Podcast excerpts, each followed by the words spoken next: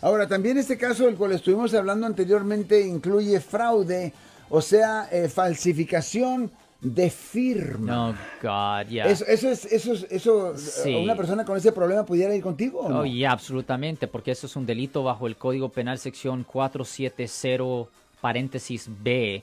Es un delito grave falsificar una firma que conlleva una pena potencial de hasta tres años en la prisión estatal. Es el Código Penal sección 470 paréntesis B. Es un delito grave. Nunca, nunca, nunca ah, falsifique una firma. Y puedes caer al bote. Oh, yeah. Lo siento por la interrupción, su video va a continuar monetariamente.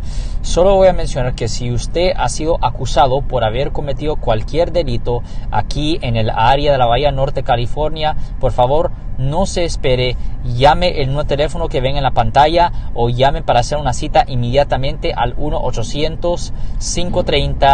1-800-530-1800. Recuerden, yo soy el abogado Alexander Cross, abogado criminalista aquí en el área de la Bahía Norte, California. I mean, si no tienes permiso para firmar para otra persona, eh, mejor no hacerlo. En, en documentos, por ejemplo, de propiedades, No. en cualquier documento. No, nunca lo haga. Y esto pasa muy común entre esposo Y esposa. y esposa. Por ejemplo, alguien llega a mi oficina Yeah. y quiere retener nuestros servicios Yeah. y tiene en mano la tarjeta de su esposo. En, en la- en la mano de. Yo le tengo que preguntar de quién es esta tarjeta. De mi esposo no la puedo aceptar. Si su esposo ah, no, está, no está para firmar por el recibo, usted no puede firmar para él.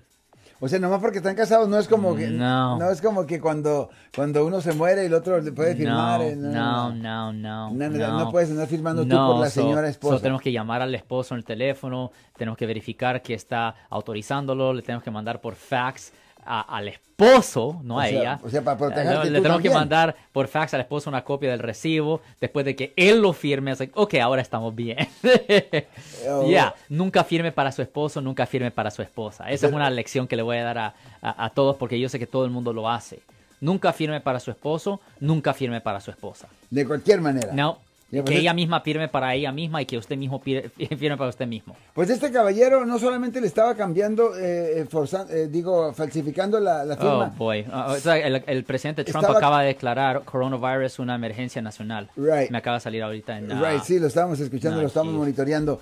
Eh, pero le cambiaba el, el nombre a quien le iba el cheque. O sea, también eso. O sea yeah, todo eso es al fraude. bote también. Ya, eso es, todo y eso es depende fraude. cuánto dinero. Oh, ya, cuando es más de 950 dólares en, en, ah, en disputa, es automáticamente siempre un delito grave. Ajá, y menos de... No Es, es misdemeanor, es delito menor.